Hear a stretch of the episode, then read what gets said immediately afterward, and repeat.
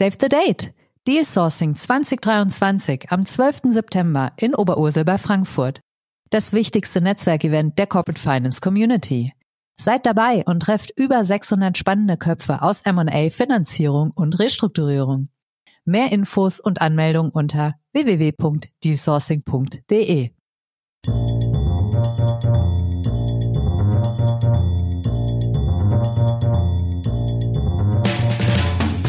What's up Corporate Finance?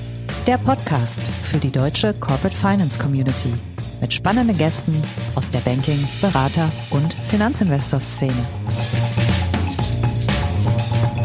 Heute begrüßt euch Bastian Frien.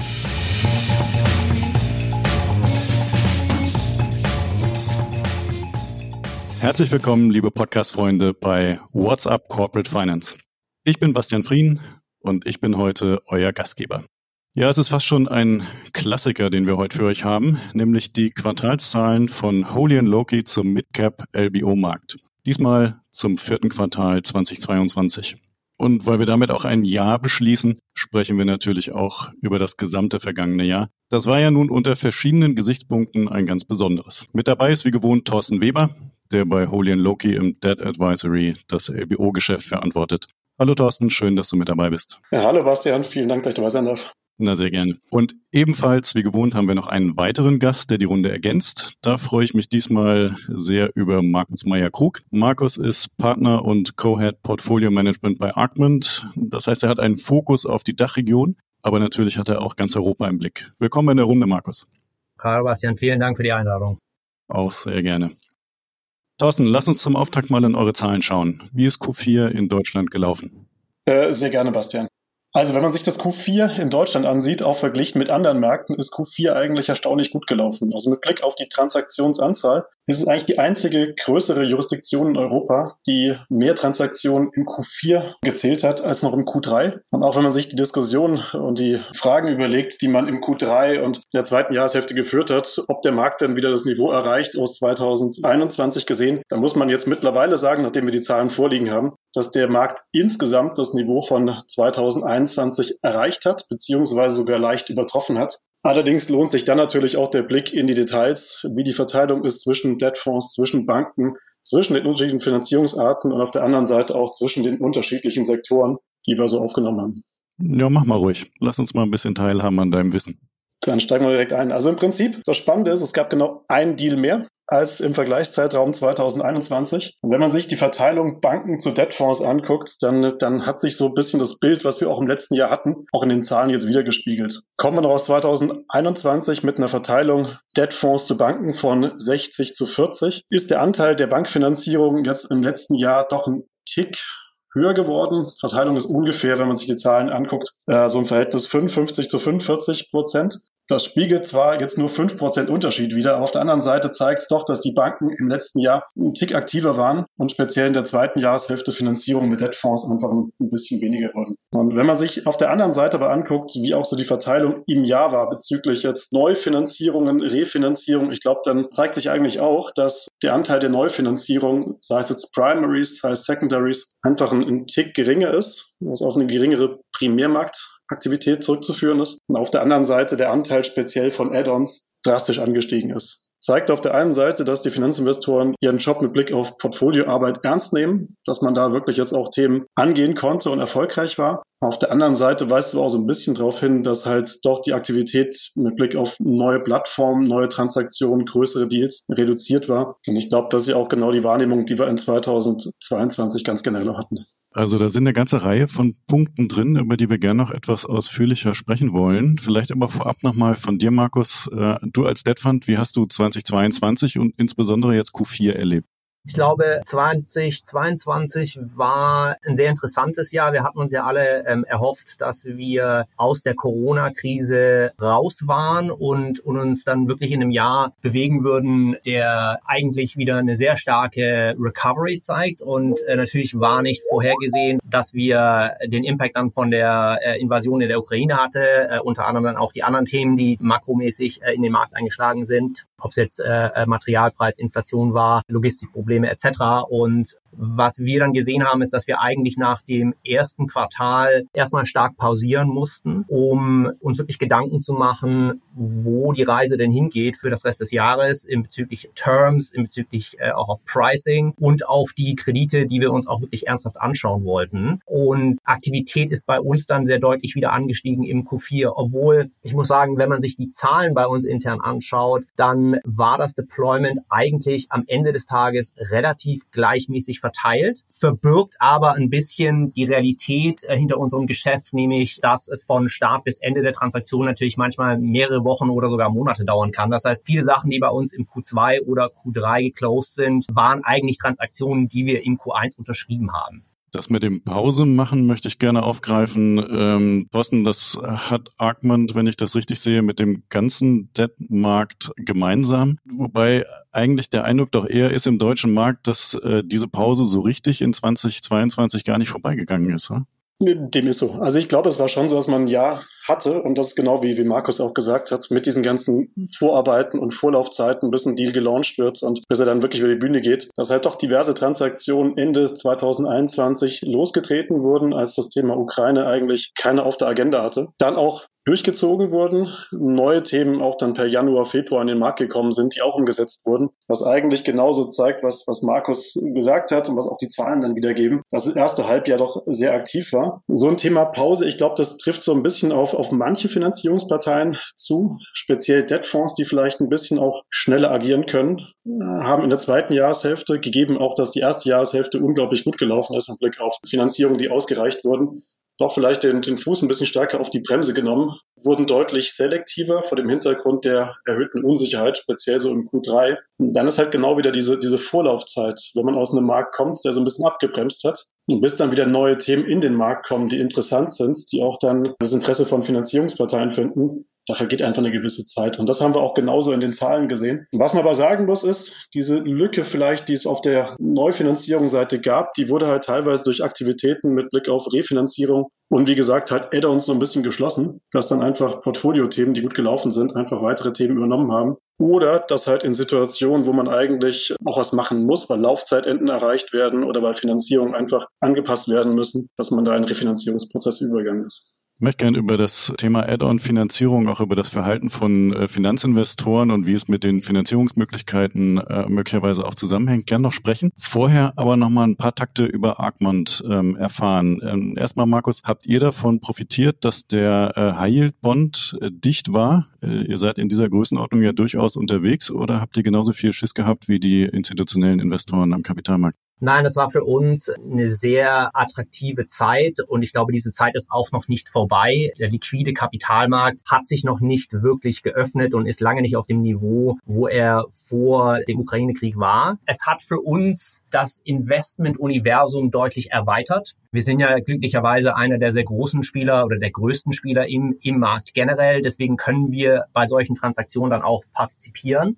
was natürlich nicht jeder kann. Und da gab es schon sehr, sehr attraktive Investments, die man sich anschauen konnte, ob es jetzt Transaktionen waren, die komplett in den liquiden Markt gegangen wären und, und wo dann ein Club aus, aus der großen Private Debt Ländern zusammengestellt werden musste. Oder ob es um Incremental Finanzierungen geht, also sprich eigentlich das gleiche Thema Add-on, aber eben für große liquide Unternehmen, die ansonsten an den Kapitalmarkt gegangen wären, aber eben Private Debt aufnehmen mussten, weil diese Option einfach nicht da war. Ihr seid ja selbst in Q4 übernommen worden. Und zwar von Nuveen, dem Investmentarm der Teachers Insurance and Annuity Association of America. Äh, da reden wir über einen Investor mit 1,3 Billionen Dollar Anlagevermögen. Äh, ihr wiederum seid, das hast du ja eben gerade gesagt, für einen Debt Fund zwar riesig, aber ich glaube, wenn man die Summen eurer Fonds mal aufaddiert, dann liegt man da so ungefähr bei vielleicht 25 Milliarden Dollar. Also meine Frage, braucht ihr künftig überhaupt noch andere Investoren als die TIAA?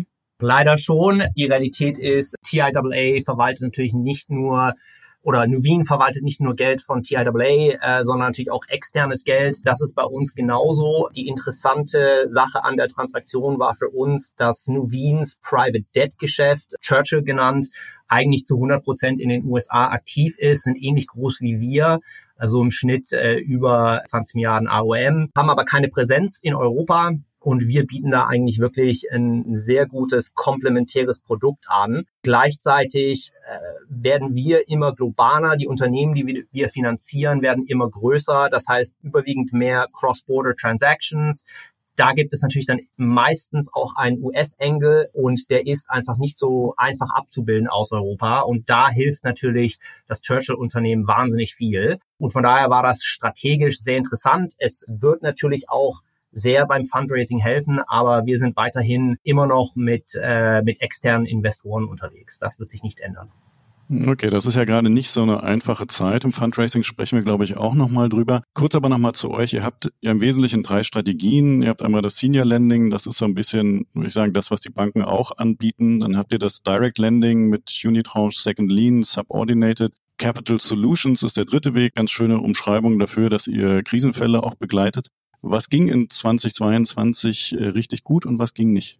Wir haben, glaube ich, quer durch die Bank relativ gute Nachfrage gehabt. Die, die Realität war, äh, man musste eigentlich nicht mehr Transaktionen strukturieren, die vom Return her eigentlich nur für den Senior Loan Fund gepasst hätten in der Vergangenheit. Die Realität ist, die Yields haben sich eben dadurch so stark verbessert, nicht nur durch die Base Rates, sondern auch durch die, durch die Marge und die Fees, äh, dass wir eigentlich eher primär mit der Direct Lending Strategie unterwegs waren. Gleichzeitig gab es aber auch mehr als genug Opportunities für die Capital Solution Strategie, die für uns eigentlich hochinteressant ist, weil wir in der Vergangenheit äh, sehr viele Situationen gesehen haben, im Direct Lending Team, wo wir eben unser existierendes Origination Netzwerk benutzen, aber dann am Ende vielleicht auf Transaktionen stoßen, die nicht ideal sind für, für die Standard Direct Lending Strategie, weil sie zu komplex sind, äh, weil sie im Turnaround sind, weil es vielleicht ein unbeliebter Sektor ist. Und das sind alles Deals, die wir in der Vergangenheit hätten absagen müssen, die wir aber jetzt eigentlich an unsere Kollegen im Capital Solutions Team weitergeben können und wo wir sehr attraktive äh, Renditen dann auch erzeugen können. Das heißt, für uns war es wirklich quer durch die Bank interessant, aber wahrscheinlich etwas mehr geneigt in Richtung Direct Lending, Standard Unitranche, würde ich sagen, und Capital Solutions, maßgeschneiderte Lösungen. Mhm. Wenn ich das richtig verstehe, dann könnte Capital Solutions auch äh, heißen, notleidende Kredite den Banken abzukaufen. Da haben wir, Thorsten, im deutschen Markt im vergangenen Jahr aber auch nicht so wahnsinnig viel gesehen, oder? Frage eins, Frage zwei, wird das mehr in 2023?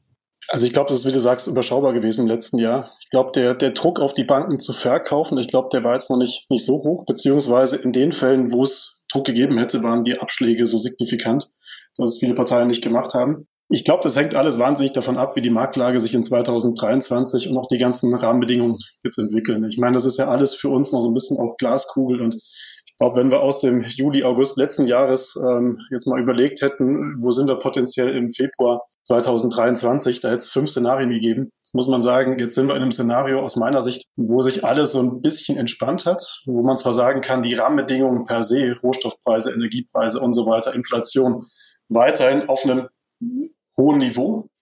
Nur man gewöhnt sich dran. Und wenn man so ein bisschen sieht, diese ganzen Schreckensszenarien, die es irgendwo gab, die sind alle nicht gekommen. Jetzt muss man halt mal gucken, wie sich auch der Konsum speziell so in der ersten Jahreshälfte entwickelt. Und wenn man so mal das große Bild hat auf die zweite Jahreshälfte, dann ist ja eigentlich schon so, dass die Prognosen für die zweite Jahreshälfte teilweise vielleicht auch ein bisschen unbegründet, aber doch recht positiv sind. Und von daher ist so die Frage, ob wir uns aus dieser Krise, die wir jetzt so ein bisschen gesehen haben und erlebt haben und immer diese Befürchtungen haben, was da alles kommen kann, jetzt nicht zeitlich so ein bisschen auch äh, einfach rausleben und diese ganz schlimmen Fälle so nicht kommen. Und ehrlich gesagt, das wäre dann auch so ein bisschen Analogie zu der Entwicklung in der Covid-Zeit, wo man ja auch immer gesagt hat, da kommt jetzt die Riesenwelle, alles wird ganz schlimm. Wenn man ehrlich ist, die Covid-Zeit ist jetzt irgendwo, würde ich mal sagen, jetzt in den Zahlen irgendwo überstanden. Und so richtig schlimm und so richtig die großen Restrukturierungsthemen, die gab es einfach nicht. Auch weil viel Kapital da war. Und wenn ich mehr Zeit den Markt angucke und auch wieder in 2023 Interesse sehe von Finanzierungsparteien, dann muss man sagen, an der Liquidität mangelt es jetzt eigentlich auch nicht. Also das ist sicherlich richtig. Auf der anderen Seite, was ja schon passiert ist, ist, dass durch Covid und jetzt die aktuelle Krise der ausgeprägte Käufermarkt, den wir hatten, doch ein Stück weit gedreht ist. Wie hat sich das zum Beispiel auf die Verhandlungsdauer ausgewirkt? Dem ist so. Also wenn ich jetzt Prozesse vergleiche aus 2021, 2020 in spannenden Sektoren und die, die Dauer, wie lange wir jetzt teilweise an Transaktionen arbeiten, dann ist es einfach länger wir merken auch gegen Ende von Transaktionen, wenn wir auf der Buy-Side unterwegs sind, dass die Competition reduziert ist und dass wir einfach, indem wir eine Finanzierung mit an den Tisch bringen, dass wir damit einfach auch ähm, signifikant Added Value bringen, um den Deal auch machen zu können. Und das ist auch in vielen Situationen primär das Motiv, Finanzierung, Sicherheit herstellen, versus vielleicht noch in 2021, 2020 eher Finanzierung zu optimieren. Das merken wir mit Blick auch auf die, die Mandatszahlen. Also wir merken schon, dass es jetzt wichtiger ist, eine Finanzierung zu haben und auch wichtiger ist, einen Finanzierungsberater an der Seite zu haben wir sehen genau das Gleiche, muss ich ehrlicherweise sagen. Ähm, der, der, einer der großen Vorteile des, des Private Debt Produkts und, und auch von uns generell äh, als, als Arcmont ähm, war, dass wir uns sehr schnell bewegen können. Das hat uns in der Vergangenheit immer sehr stark geholfen. Ähm, ich glaube, das ist jetzt weniger kritisch geworden. Was aber sehr stark zugenommen hat, ist eben diese Finanzierungssicherheit. Wir sehen diese Unsicherheit selbst bei den allergrößten Sponsoren. Und äh, da wiederum, äh, das kommt uns dann schon zugute, weil wir äh, noch sehr viel Dry Powder haben, weil wir ein großer Spieler sind. Und wir üben jetzt einfach einen, einen anderen Vorteil aus, aber ähm, es hat sich schon äh, sehr stark gedreht. Was heißt denn das ähm, für solche Themen wie sagen wir mal, ein Due Diligence Call? Ließ sich vielleicht äh, früher nochmal ganz gut wegmoderieren? Kriegt ihr das heute durchgesetzt, Markus?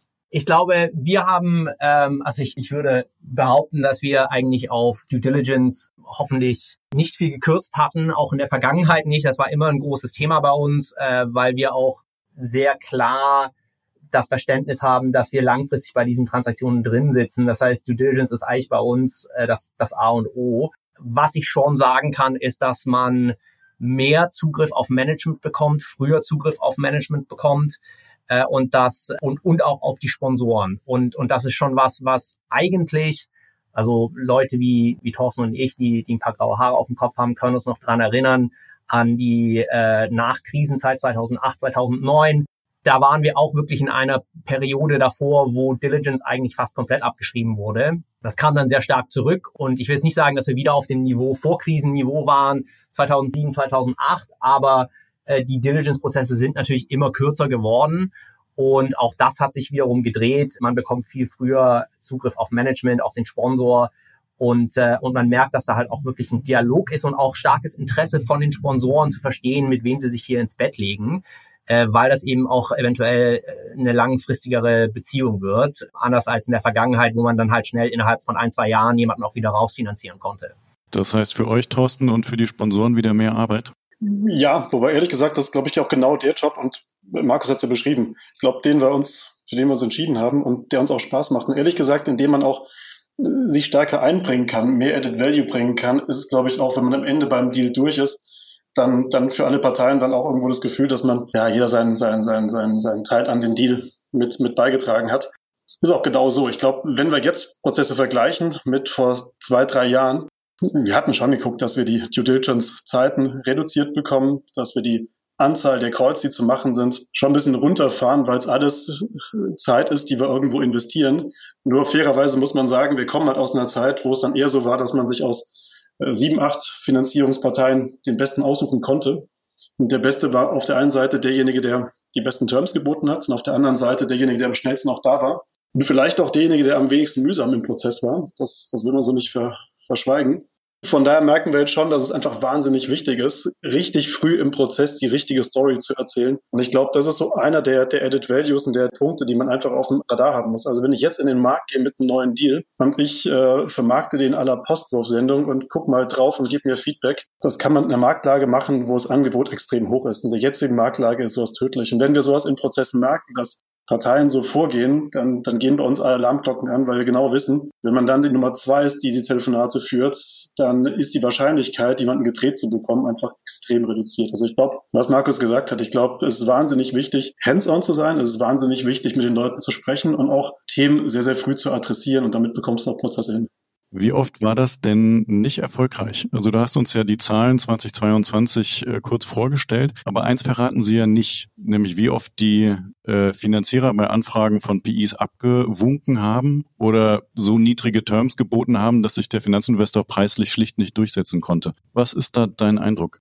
Also ich glaube, das ist ja so ein bisschen die Frage, wie viele Deals sind eigentlich nicht gekommen, weil es keine Finanzierung gab und wie viele Deals wurden gar nicht erst äh, gelauncht, weil man gedacht hat, man ist einfach in der falschen Zeit unterwegs. Ich glaube, das ist so ein bisschen die Krux an der Übersicht. Ich glaube, die Zahlen, die liefern wir wirklich nicht. Aus dem Gefühl, aus der Erfahrung raus würde ich mal tippen, dass bestimmt 20, 30 Prozent der Deals, die irgendwie vorbereitet wurden, vielleicht dann doch nicht gelauncht wurden, weil man einfach gesagt hat, es ist einfach nicht der richtige Zeitpunkt und lieber ein halbes Jahr, Jahr verschieben, bis man in einer besseren Marktlage ist, als jetzt irgendwo den Versuch zu machen und äh, dann zurückziehen zu müssen. Andere Transaktionen wurden gelauncht und wurden auch ähm, vielleicht mal angetestet, wo man auch keinen Druck gehabt hat und hat man dann einfach gesagt, dann jetzt nicht und dann machen wir es zum späteren Zeitpunkt. Ich würde mal sagen, so 30 Prozent plus minus Deals hätte es vielleicht mehr gegeben, wenn die Marktlage besser gewesen wäre. Und was man sagen muss, ich meine, mit Blick auf die Transaktionen und das ist ja so die andere Frage, ist es äh, in manchen Sektoren, in manchen Situationen einfach nicht möglich, Finanzierung zu bekommen? Ich glaube, ja, das gibt's. Nur ich glaube, da muss man auch ganz klar sein, das muss man auch ganz früh einfach adressieren und dann einfach überlegen, wie geht man damit am besten um. Und ähm, ich glaube, in den Prozessen, die wir jetzt übernommen haben, so rückblickend, da würde ich mal sagen, da haben wir entweder sehr, sehr früh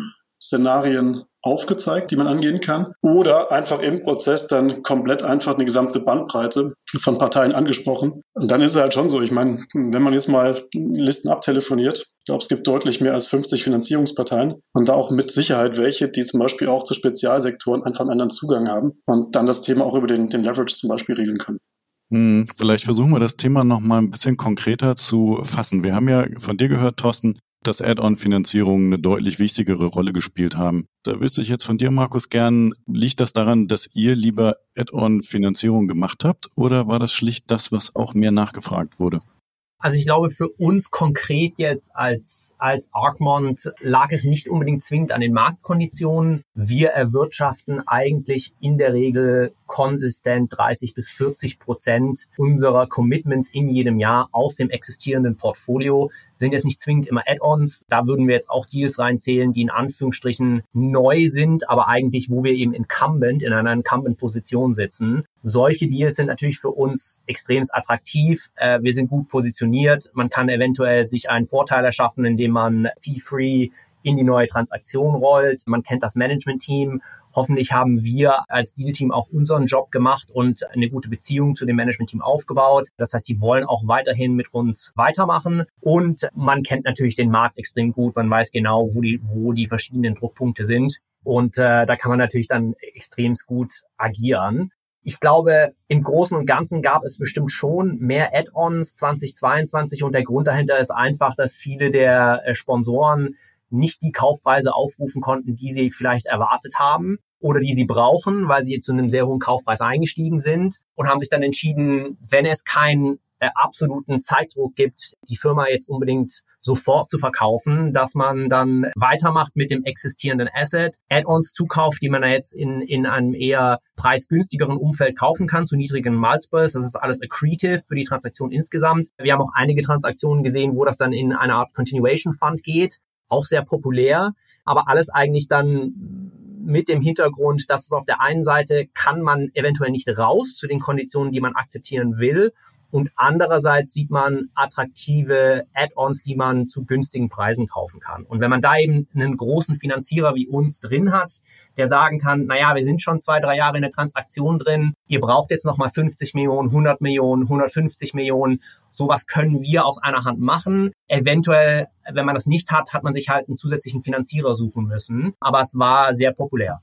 Mhm, okay, das verstehe ich. Hinter der konkreten Frage verbirgt sich eigentlich eine deutlich größere Frage. Vielleicht hast du da eine Einschätzung, Thorsten, nämlich die, ob tatsächlich äh, aktuell das Finanzierungsangebot auch das Verhalten der Finanzinvestoren steuert. Da würde ich sagen, das war die vergangenen Jahre nicht so ausgeprägt der Fall, weil die Liquidität einfach da war. Man musste sich um das Thema nicht großartig kümmern.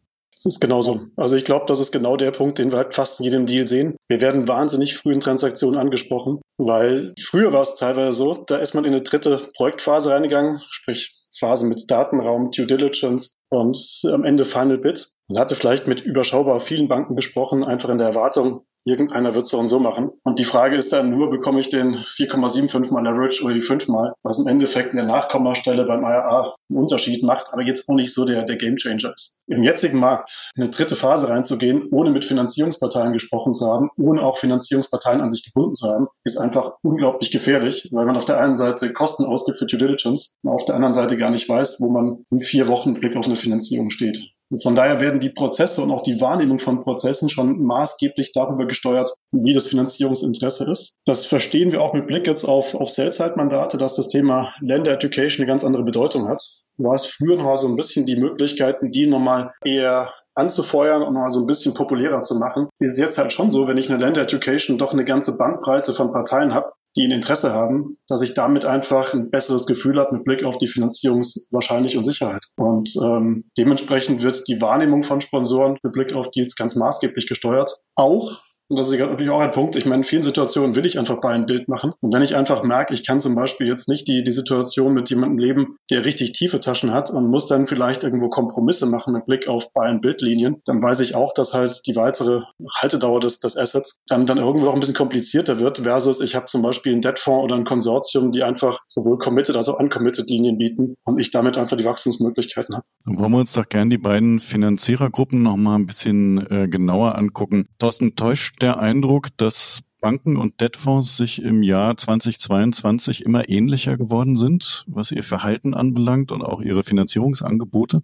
Er täuscht nicht. Also ich sehe es genauso. Also wenn man sich den Markt der Banken anguckt, ich glaube, Banken haben sich im letzten Jahr relativ unverändert verhalten. Vielleicht in manchen Situationen, wenn man einen, Tick zurückhaltender, logischerweise, wenn Sektoren betroffen hat, wo man schlechte Erfahrungen gemacht hat, wo man auch intern weiß, dass Sektoren nicht gut ankommen, wo auch die Wahrnehmung vom Sektor einfach schwierig ist, da ist es unverändert, beziehungsweise auch bei Banken vielleicht ein Tick schwieriger, Tick noch schwieriger. Bei Debtfonds würde ich aber sagen, ist einfach das Interesse, neue Deals zu machen und auch das Interesse, sich neue Deals auch anzusehen und aktiv dran zu arbeiten, einfach Mitte letzten Jahres dann deutlich abgeknickt. Das hat unterschiedlichste Gründe. Ich glaube, Gründe sind, dass man im ersten Halbjahr sehr aktiv, große Unsicherheit, vielleicht auch so ein Thema wie Fundraising im Hintergrund, aber auf der anderen Seite auch die Möglichkeit als Fonds und als flexible Einheit einfach viel schneller reagieren zu können und viel schneller sich auf neue Gegebenheiten einzustellen. Und auf der anderen Seite aber auch das Thema, dass wenn ich als Fonds in eine Situation reingehe, habe ich einfach ein größeres de facto Klumpenrisiko, Konzentrationsrisiko. Und wenn eine Situation als Fonds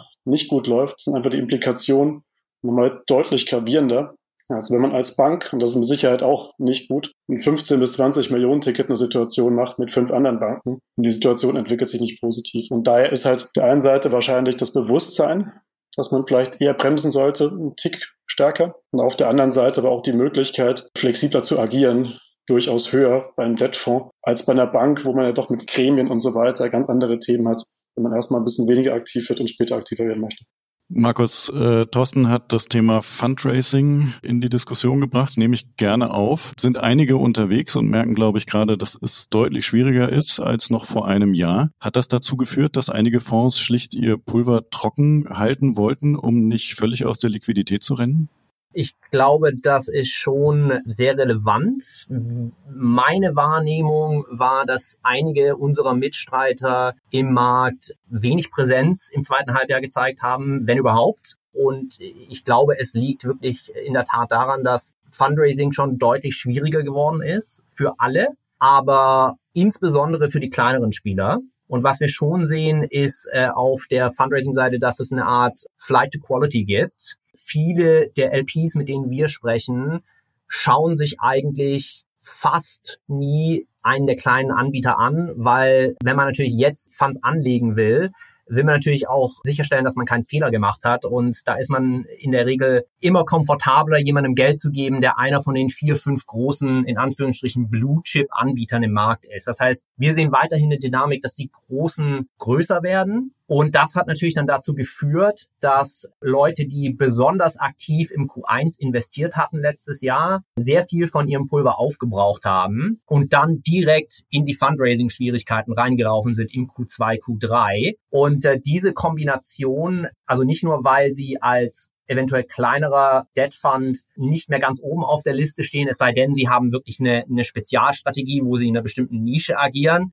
finden sie schwierig, erstmal auf die Liste draufzukommen. Und das andere Ding ist natürlich, dass die LPs an sich weniger insgesamt in Private Debt investieren konnten wegen dem Denominator-Effekt. Und ähm, wir fallen natürlich unglücklicherweise in den gleichen Alternatives-Bucket rein wie Private Equity. Und die Bewertungen im liquiden Teil sind ja so stark zurückgegangen, dass äh, viele der LPs einfach überproportional allokiert waren im Alternatives-Bereich. Deswegen war da einfach nicht viel Geld generell zu haben. Und diese Dynamik haben wir sehr stark gespürt und ähm, hat uns gut getan, weil, weil wir eigentlich noch sehr viel Kapital zur Verfügung haben. Aber es hat natürlich nichtsdestotrotz dazu geführt, dass wir pausiert haben, um erstmal die Lage besser zu verstehen, um zu verstehen, wo wir auch mit Pricing und Terms hinkommen können. Und wie Thorsten sagt, das Gute ist, das kann man bei uns relativ schnell ein- und ausstellen. Und als sich dann etabliert hat, wo die Konditionen generell hingehen, konnten wir dann relativ schnell wieder anschalten und äh, wieder aktiv investieren. Und Q4 für uns war echt ein starkes Quartal. Wir haben über anderthalb Milliarden committed im Q4 letzten Jahr.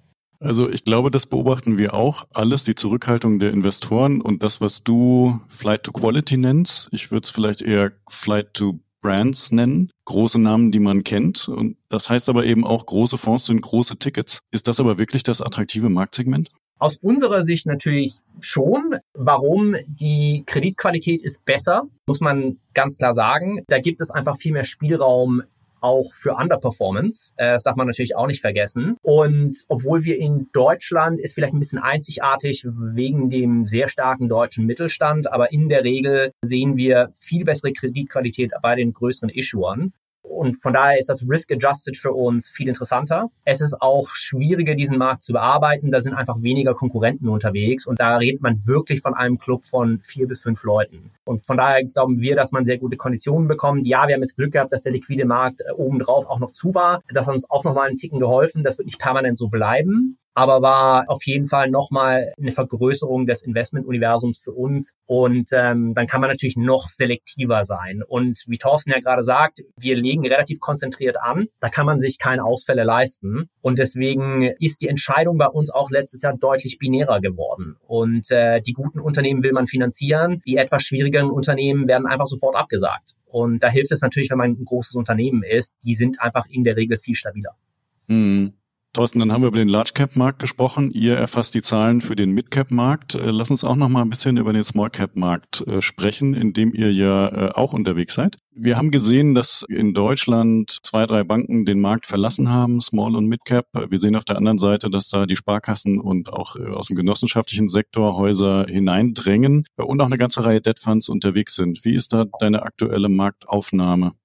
Ich glaube, im Bereich Small to Mid Cap, da sehen wir schon vermehrt noch starken Dealflow. Wir sehen auf der einen Seite auch, dass das Thema Verzinsung, die man auch wieder verdienen kann, wenn man neu anlegen möchte, für manche Verkäufer sogar ein, ein Kriterium sein kann, auch einen, einen Prozess loszutreten und anzustoßen. Und wir sehen auch ein gewisses Interesse und auch Parteien, die bereit sind, in dem Bereich zu finanzieren und auch zu investieren. Und was es teilweise spannend macht, ist logischerweise, dass man in der Endphase von Prozessen so ein bisschen weniger Competition hat, dass man eine höhere Dealwahrscheinlichkeit hat, auch weil man im kleineren Segment jetzt nicht irgendwo fünf, sechs Bieter parallel irgendwo Due Diligence machen lassen kann. Das würde keine Partei machen. Das würde im Blick auf Transaktionskosten einfach auch Prozesse teilweise überlasten und, und einfach überfrachten. Von daher sehen wir Transaktionen, die durchgehen. Wir sehen da einen ganz guten Dealflow. Wir sehen mit Blick auf die Parteien, speziell so wirklich im kleineren Bereich, speziell so im Bereich der, der Regionalbanken, Sparkassen, Volksbanken, doch ein weiterhin sehr stabiles Interesse, Finanzierung zu begleiten. Wir sehen mit Blick auf äh, Debtfonds, das hat der Markus auch gerade angesprochen, schon eine Anzahl von Debtfonds, die im kleineren Segment sich zu Hause fühlt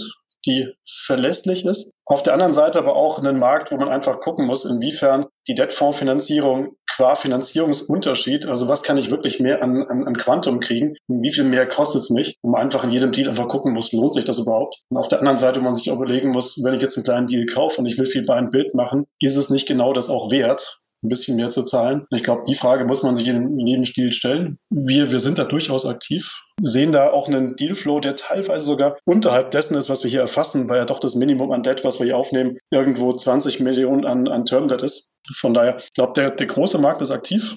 Der Markus gerade umschrieben. bei den kleineren Transaktionen, da sehen wir schon noch einiges, was dann auch geht und wo es halt auch Parteien gibt, die in dem größeren Markt einfach kein Zuhause finden. Sprich Regionalbanken, kleinere Fonds und so weiter. Ich möchte zum Schluss noch mal ganz kurz über das Thema Non-Sponsored Debt-Finanzierung sprechen. Da gab es laut euren Zahlen in Q4 europaweit acht Transaktionen, davon allein vier im Dachraum. Ist das Zufall? Ich würde nicht sagen Zufall. Ich glaube, das ist schon so, so eine Mischung aus Debtfonds haben immer versucht, in den Bereich stärker reinzukommen. Auf der anderen Seite war es aber auch immer ein Markt, der halt doch von den Banken in Deutschland sehr, sehr stark dominiert war. mit Blick auf Banken dann auch von den Terms, die Banken geboten haben. Und jetzt muss man halt sich mal das letzte Jahr angucken, wo es ja doch mit Blick auf Parteien, die wie auch immer aktiv sind, einfach rückläufig war. Banken haben den Markt verlassen, Banken wurden zurückhaltender, Banken haben in manchen Situationen Engagements nicht mitbegleiten wollen. Und dementsprechend ist es auf der einen Seite halt ein Trend, wo die Banken vielleicht in manchen Situationen eine, eine Lücke geboten haben. Auf der anderen Seite aber auch, dass der Bekanntheitsgrad von Private Debt, von Unitranche, von Debtfonds einfach auch so im, im normalen Mittelstand und in, in der Corporate-Welt einfach ausgeprägter ist. Und dass man dann vielleicht auch in manchen Situationen dort sich konkret die Frage stellt, wenn man eine Übernahme durchführen möchte oder wenn man in, in Transaktionen reingeht oder wenn man zum Beispiel auch wirklich ganz konkret eine Buy-and-Build-Strategie vorhat, ob es denn wirklich der richtige Weg ist, mit, mit Banken sowas zu machen oder ob man nicht die Vorzüge von Debtfonds dann einfach auch nutzen sollte, die es ja durchaus gibt. Und ich meine, das ist schon mit Blick auf Buy-and-Build, wie es Markus gesagt hat. Und wenn ich jetzt eine Rollout-Story fahren möchte und sei es auch in welchem Bereich auch immer, viele Add-ons in den nächsten drei, vier Jahren machen will, dann weiß ich halt einfach, dass bei einem Debtfonds der Managementaufwand wahrscheinlich reduziert ist, verglichen damit, dass ich jetzt einen Club habe aus drei, vier, fünf Banken, die dann alle separat durchs IC gehen müssen, die alle separat dann nochmal mit Blick auf die Dokumentation abgeholt werden müssen. Ja, und ich glaube, die Vorteile werden im, im Mittelstand auf der einen Seite gesehen und auf der anderen Seite vielleicht auch ein Finanzierungsinteresse einfach auch dann gewertschätzt und auch eine gewisse Geschwindigkeit. Aber von daher, ich glaube, das ist schon ein Trend, den wir immer stärker auch sehen, dass Debtfonds in den Bereich reingehen. Von daher kein Zufall, dass es jetzt in, in der zweiten Jahreshälfte letzten Jahres so stark war. Das will ich dann eher so ein bisschen auch dann als überraschend dann sehen. Aber so generell der Trend ist da eine schöne Vorlage für meine Schlussfrage an Markus. Äh, wird 2023 ein gutes Jahr für Debt Funds? Ich glaube schon. Also alles, was mir Leute wie Thorsten und auch andere im Markt versichern, ist, dass es hier eine deutliche Welle an neuen äh, Transaktionen geben wird, eventuell nach Ostern. Die Realität ist, Finanzierungen müssen weiter getätigt werden, also nicht nur für neue Transaktionen, sondern auch für Refinanzierungen und Add-ons müssen auch weiter gemacht werden, wenn es keinen äh, Exit geben kann. Und ähm, die Konditionen für uns werden weiterhin gut sein.